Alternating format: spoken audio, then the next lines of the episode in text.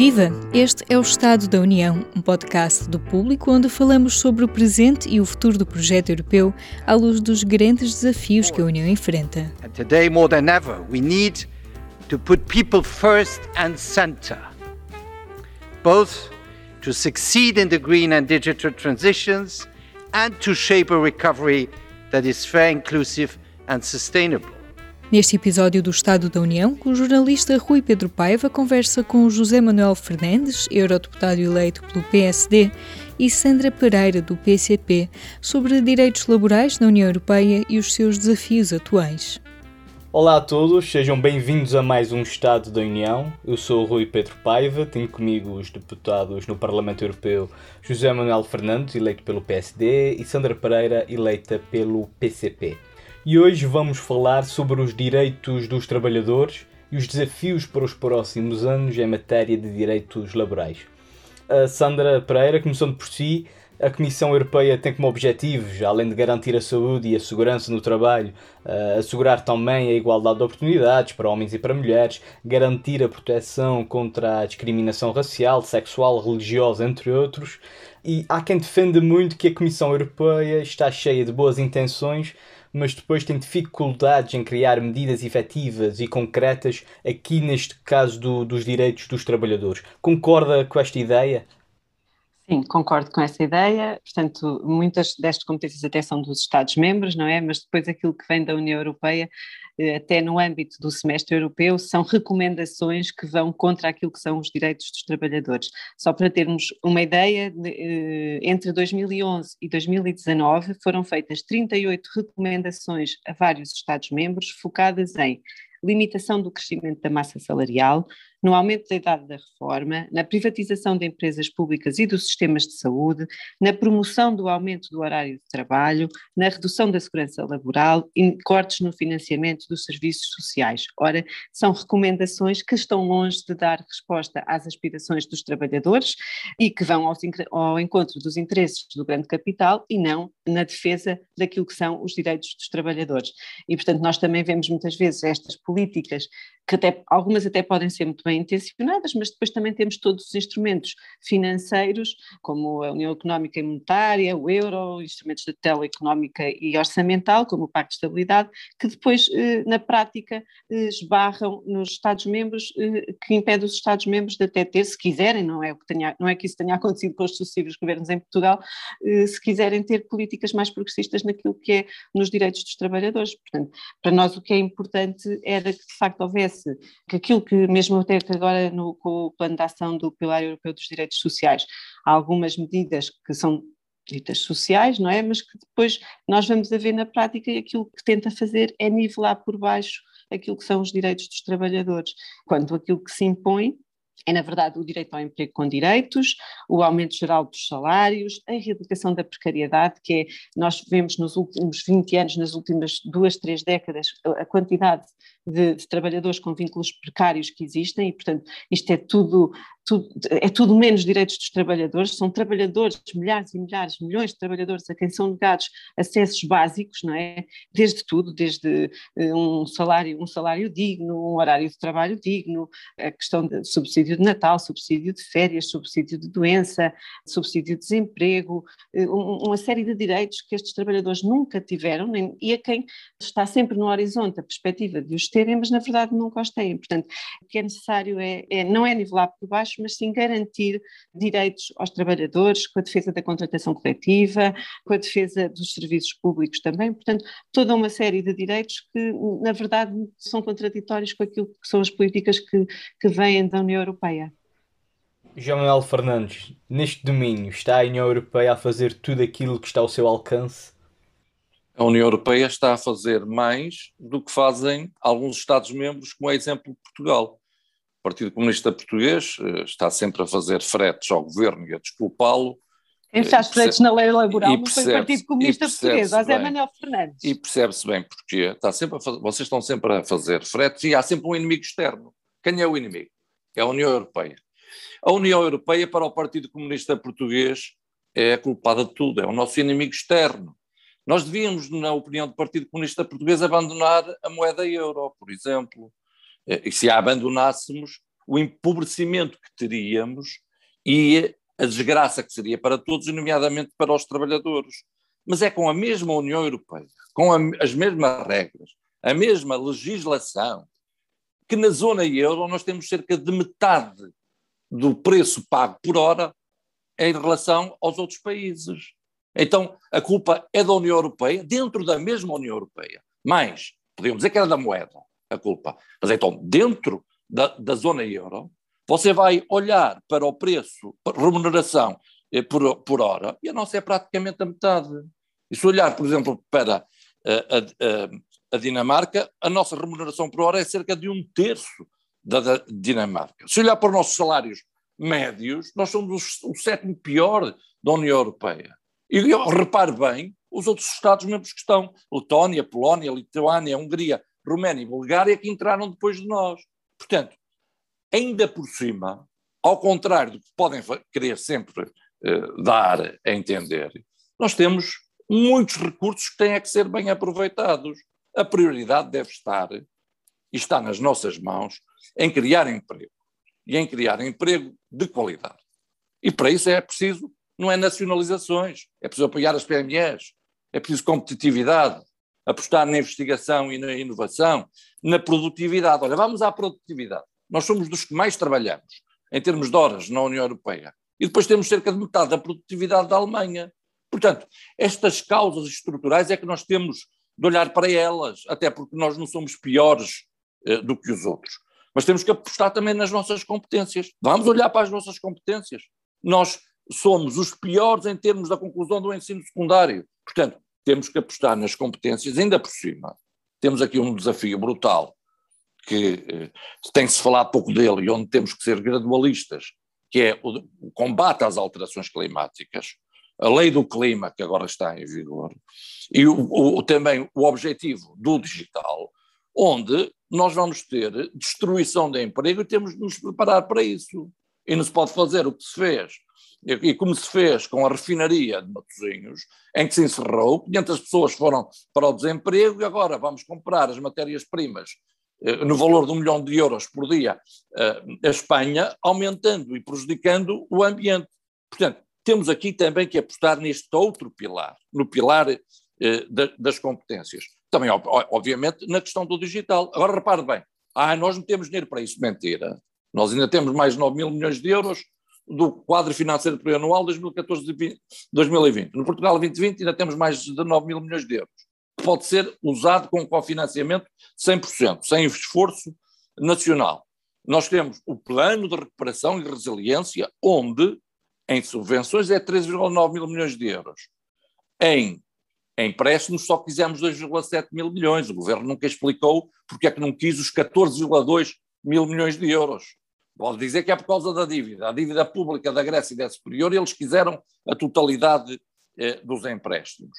E depois, se olhar para o Portugal eh, 2030, nós temos mais de 30 mil milhões de euros, mas depois ainda podemos, ainda podemos ter como objetivo ir a programas como a InvestEU, que pretende mobilizar 400 mil milhões de euros, e onde há janelas, inclusivamente para o social, mas também para as infraestruturas, para aquilo que é as pequenas e médias empresas, para a investigação, e a inovação. Portanto, não nos faltam recursos. Agora, nós também devemos é saber o que queremos e fazer a nossa parte. E a nossa parte é também, por exemplo, diminuirmos as burocracias que temos. É não ter um custo de energia que é o mais caro da Europa e em que depois penaliza a nossa competitividade. É conectarmos-nos com a Europa sabendo que somos periféricos, em termos da união da energia, em termos do digital, em termos da, da ferrovia. E, portanto, a União Europeia tem-nos dado muitos recursos. O Partido Comunista Português eh, até tem votado contra estes recursos. Eh, votou contra o quadro financeiro plurianual, contra o plano de recuperação e, e resiliência. Mas estes mais de 23 milhões de euros por dia que temos até 2027, temos de utilizá-los bem, com o objetivo de, de nós criarmos emprego, de percebermos que há que ter uma outra prioridade que, não, que nós temos eh, de, de, conseguir e não se faz com um mercado rígido em termos laboral, que é a juventude, que é o emprego jovem, e a questão de, por exemplo, dos estágios para eh, a juventude são muitas vezes importantíssimos para terem o seu primeiro acesso ao mercado eh, de trabalho. E, portanto, o emprego jovem é também uma prioridade, que também está bem clara, por exemplo, no Fundo Social Europeu Mais, onde Portugal vai receber 7.500 milhões de euros, 2021-2027, e onde uma das prioridades é o emprego jovem, onde também há uma outra eh, que até antecede, que é a questão da garantia criança, da garantia infância, nós temos que apostar desde logo eh, nos mais pequenos. Agora, cada um faz o seu trabalho, porque repare, educação, a competência de quem? É nacional. Na área social, a competência de quem? É nacional. Na área do emprego, a competência de quem? É nacional. Na área da proteção civil, na área da defesa, a competência é nacional. Na área da saúde, é nacional. Agora, quando as coisas não correm bem, de quem é a culpa? É do inimigo externo. É, é, é da União, é, é da União Europeia. Governos, é, é, dos sucessivos governos PS, PSD e Eu vou pedir que conclua, Manuel Fernandes já passa assim, Sandra. Para, para além das nacionalizações, conclua, que eram orgulhosamente sós. Nós estávamos bem é com as fronteiras fechadas e, portanto, nós aqui, e, e com ligações unicamente para Cuba, e para a Venezuela e para a Coreia do Norte. Não é assim. Já faltava, já faltava a volta internacional. Bom, uh, uh, quando bom, falta uh, um argumento. Senhor... Não, não, eu dei, eu dei-os todos. É bom, Deixe-me passar agora a palavra aqui à, à, à deputada Sandra. Um, eu vou pedir, obviamente, que o caso português é sempre um bom exemplo para os nossos ouvintes perceberem, mas vou pedir que nos recentremos nas questões mais europeias. É claro que agora vai ter a oportunidade de responder, como é óbvio, mas também faço-lhe a pergunta. Uh, há pouco dizia que fazia falta políticas efetivas entre as áreas com as quais uh, se combatem, como a precariedade, como a criação de um salário mínimo europeu, por exemplo quais são as áreas principais que eram precisas tais políticas efetivas? Eh, deixe-me só então também aqui para responder algumas coisas que o José Manuel Fernandes disse e com as quais eh, tenho de, de, responder. Relativamente àquilo que são os recursos que o país tem, mas o país tem imensos recursos, é verdade. Temos é que explorar todas essas potencialidades e isso tem de ser feito com políticas que salvaguardem os interesses nacionais e não os interesses da União Europeia, porque nós sabemos que no diretório dos interesses da União Europeia manda a França e a Alemanha. Por exemplo, aquilo que aconteceu durante décadas foi desindustrializar o nosso país. E o que é que isto trouxe de agravamento? Deixámos nós de produzir uma série de coisas que passámos a comprar a outros países, aumentando a nossa dependência externa, logo aumentando a nossa dívida e pondo, eh, acabando com postos de trabalho. Quando nós deslocalizámos empresas de Portugal para outros Estados-membros, mandámos para o desemprego várias pessoas no nosso país, como aconteceu agora recentemente, infelizmente, no caso da refinaria de Matosinhos, que de facto eh, centenas e centenas de trabalhadores foram para o desemprego, mas com a implicação que isso tem numa maior ainda diversidade de postos de trabalho no norte do país. Este era um ponto. Depois, sobre a questão dos salários mínimos europeus, tal como eu referi, aquilo que tem vindo do Diretório da União Europeia é um nivelamento por baixo nós muitas vezes temos, a, a, nossa legislação nacional é mais progressista do que aquilo que é o nivelamento por baixo da União Europeia. E aquilo que tem acontecido com sucessivos governos é que, até acatando algumas dessas recomendações, aquilo que acontece é o nivelamento por baixo dos direitos dos trabalhadores. Esta é a nossa preocupação com a diretiva que foi apresentada recentemente sobre os salários mínimos europeus. Porque, de facto, além dos salários mínimos serem uma competência dos Estados-membros, portanto, é aos Estados-membros que compete estabelecer fixar os salários mínimos, aquilo que esta diretiva faz é a fixação, não a elevação, que é isso que é importante. E, portanto, os critérios, um, alguns dos critérios que até são apresentados, nomeadamente um que diz respeito aos 60% da, da, da mediana bruta do salário médio, Portugal está acima desse indicador. Ora, há apenas três países na União Europeia que estão acima desse indicador, é a França, a Bulgária e Portugal. Se nós, em Portugal, o salário mínimo já é baixo, se vem uma diretiva de salários mínimos europeus que nos diz que eh, nós até estamos acima de um desse indicador. Ora, isto é meio caminho andado para que os salários não sejam aumentados de acordo com as necessidades do nosso país com as exigências dos trabalhadores. Portanto, esta diretiva do salário mínimo é um bom exemplo daquilo que pode ser o nivelamento por baixo das condições de vida dos trabalhadores portugueses. E, portanto, aqui nós estamos a ter intervenção, apresentámos uma proposta de rejeição desta diretiva, apresentámos também dezenas de alterações para que, de facto, se tenha em conta a elevação, não uma fixação mínima que, na verdade, eh, mantém os trabalhadores no, limiar da pobreza. Nós, eh, recentemente, também houve aqui um relatório e vários estudos, até em Portugal tem havido vários estudos sobre isto, em que há cerca de 10% dos trabalhadores que continuam pobres apesar de receberem um salário. Isto significa que aquilo que lhes é dado como salário, o salário mínimo, não serve, para, não chega, não é suficiente para tirar as pessoas do limiar da pobreza em Portugal. E, portanto, é nesse sentido da elevação do, do salário, para que de facto as pessoas vivam com dignidade, que não vivam naquilo que é o limiar da pobreza. E este limiar da pobreza faz-me ir a um ponto também que o José Manuel Fernandes referiu há pouco que, e que se trata da garantia europeia para a infância. Eu, nós somos relatores sombra da resolução aqui do Parlamento e nesta garantia apenas se considera as crianças que já estão no limiar da pobreza, não tendo em conta crianças que estão muito, muito próximas do limiar da pobreza.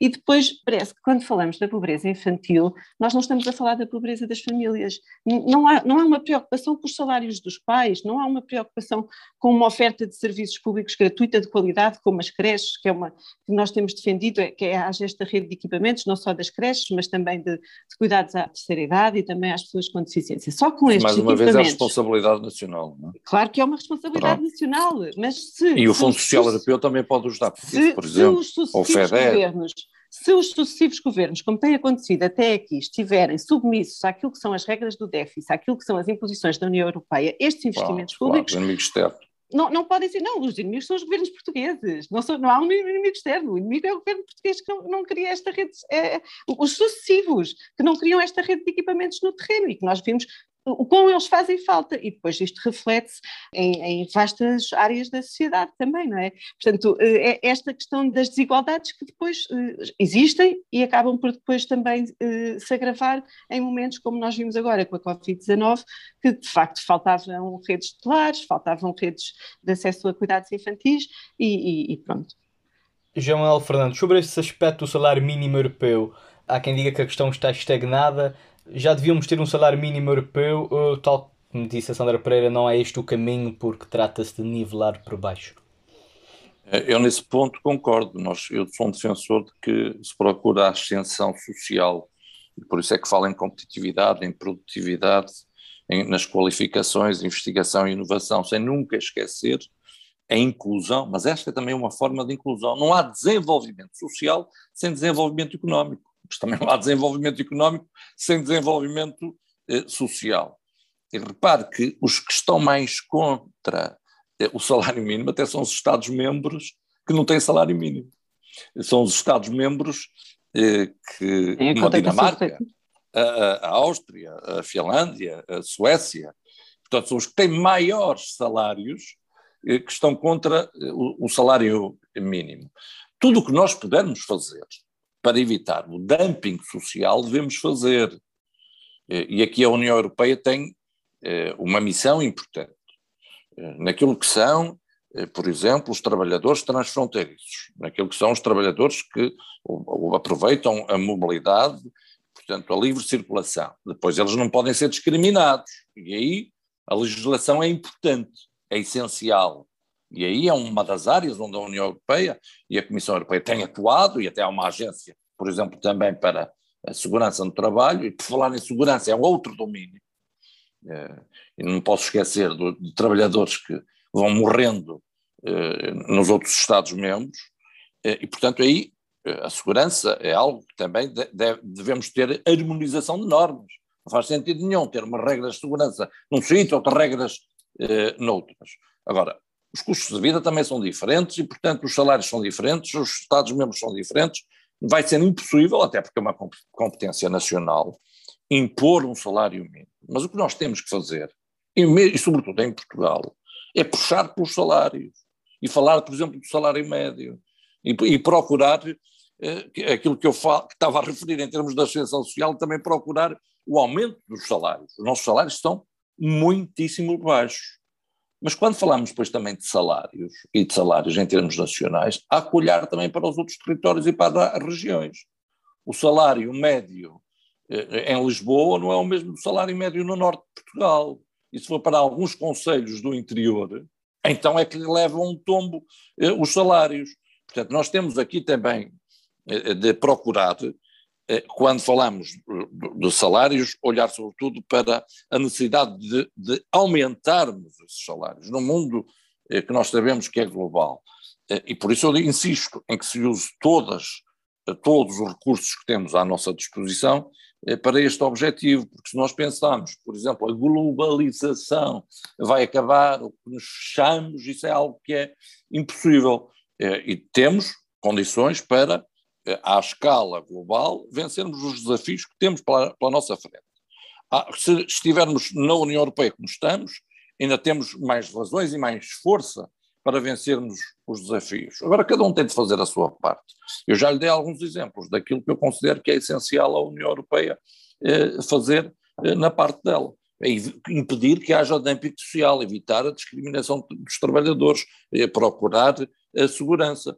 Mas depois nós, se olhar para Portugal, repara bem a vergonha que aconteceu em Odmira.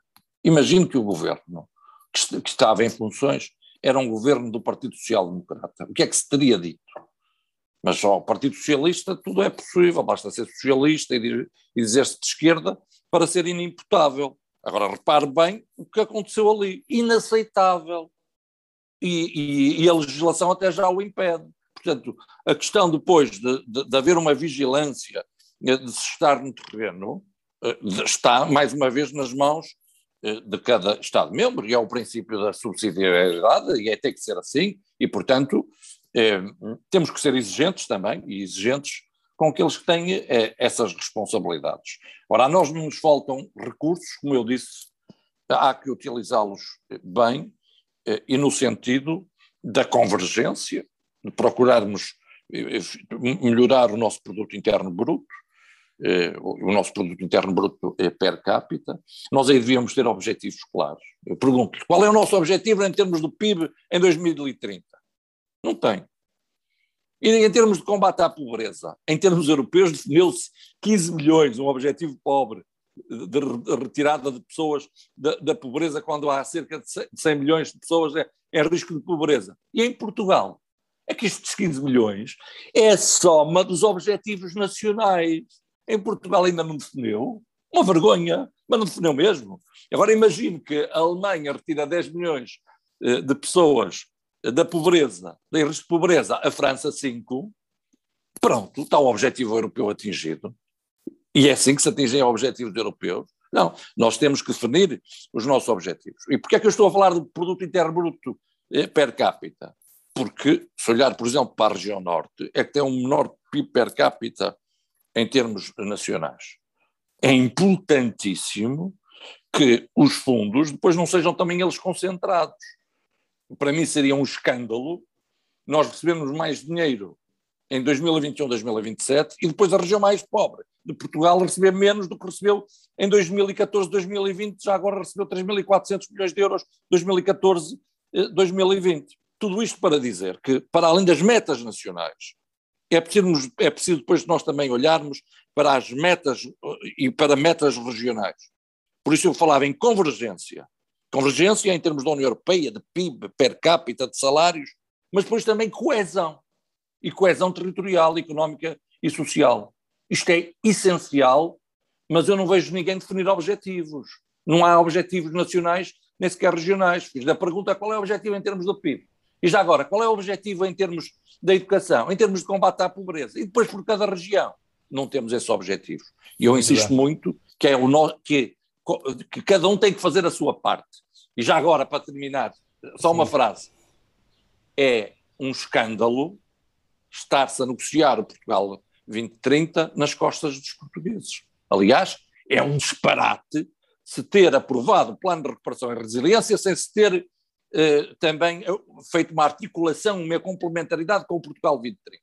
Mas isto foi assim. E depois queixámos, depois a culpa é dos outros sempre, a culpa é da Europa, quando nós não, não aproveitamos o que temos nem fazemos o nosso trabalho. Nós ainda temos tempo para mais uma ronda que vai ter que ser mais breve. Uh, Sandra Pereira, uh, talvez falando do futuro, e aqui há várias questões que a pandemia da Covid-19 tornou evidente. O teletrabalho é mais óbvia, mas a própria regulação dos trabalhadores, daquelas operadoras de entrega de comida, uma série de atividades que uh, não, não há regulação para elas. Eu pergunto, é necessário regular a nível europeu essas atividades? Quais são os principais desafios para o futuro?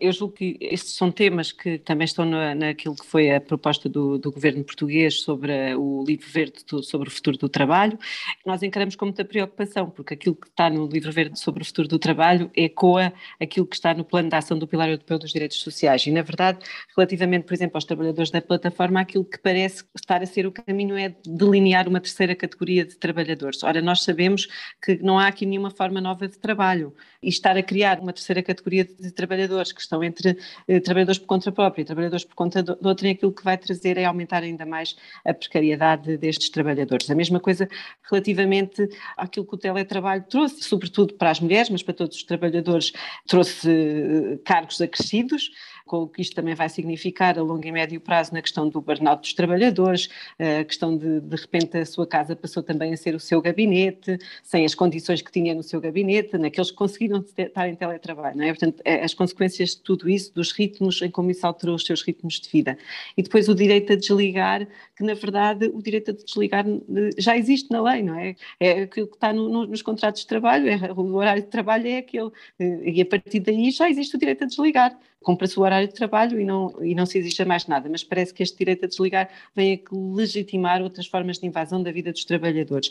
Aquilo que eu gostava de deixar como nota final é a questão da, de nós estamos de facto no, no, século XXI em que a tecnologia, os avanços científicos são tantos e como é que eles não estão a ser postos ao serviço dos trabalhadores, não é? Como é que continuamos, as jornadas de trabalho, os horários de trabalho são cada vez mais desregulados, quando poderíamos era estar a todos a, a ter neste momento já a redução do horário de trabalho sem perda de rendimentos, até por uma maior eh, justa distribuição de riqueza entre o capital e o, e o trabalho, e depois como é que isso depois também se reflete até na própria idade da reforma. Nós estamos consequentemente a ouvir dizer que a idade da reforma tem de aumentar, ou seja, quando estamos numa era em que todos os avanços científicos e tecnológicos permitem a automatização de imensas tarefas, os trabalhadores têm cada vez que trabalhar mais horas, trabalhar até mais tarde na sua vida e, portanto, a, a exploração a aumentar. Eu acho que não tem de ser assim e estes avanços devem estar também ao serviço dos trabalhadores.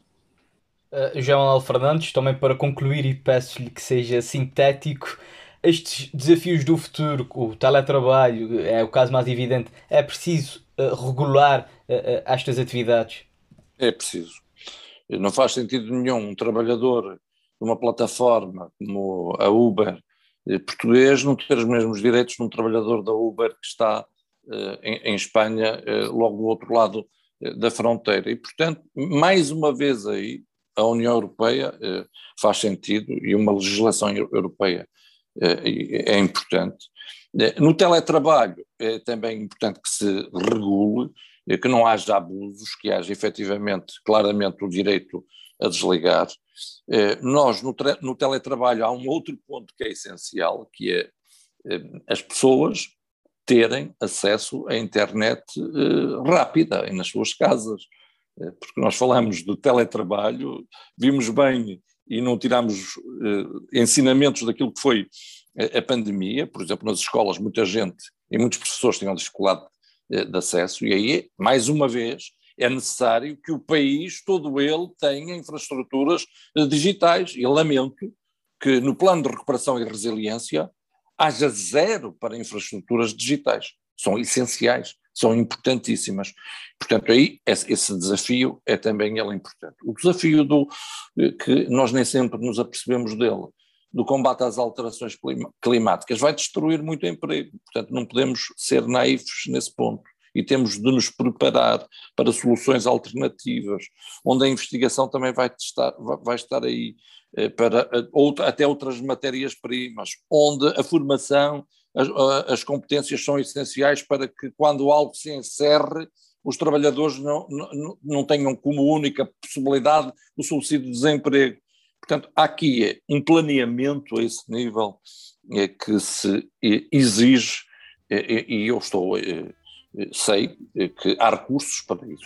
É importante é não só vontade política, como competência política para utilizarmos bem todos estes recursos imensos que nós temos à nossa eh, disposição. Sandra Pereira, José Manuel Fernandes, muito obrigada pela vossa presença. Até o próximo Estado da União. Uma conversa moderada pelo jornalista Rui Pedro Paiva. Voltamos já a seguir ao intervalo. Viva! Este é o P24. Olá, este é o Poder Público. Sobre Carris. Este é o Vitamina P. Vamos lá? Já segue os podcasts do público? Subscreva no iTunes, Spotify ou na sua aplicação para podcasts. A cada episódio do Estado da União deixamos uma sugestão para continuar a ver ou ouvir falar sobre a Europa. Istanbul Convention in Action é um curto documentário produzido pelo Conselho da Europa que fala sobre as mudanças que resultaram da Convenção de Istambul, o diploma que entrou em vigor em 2014. Prevenção, proteção, procedimentos criminais e políticas integradas são os quatro pilares da Convenção de Istambul, que trouxe novas armas para combater a violência contra as mulheres e crianças na Europa. The Istanbul Convention is the most far reaching international legal instrument on violence against women, and it recognizes violence against women as a form of um, discrimination and a human rights violation. That is what makes it so innovative and groundbreaking. E este foi mais um episódio do podcast Estado da União. Nós regressamos daqui a duas semanas com mais conversas sobre o presente e o futuro do projeto europeu à luz dos grandes desafios que a União enfrenta. Se gostou de ouvir este episódio, subscreva o podcast, dê-nos 5 estrelas na sua aplicação preferida e partilhe. Eu sou a Aline Flor. Até breve. Este programa teve o apoio do Parlamento Europeu.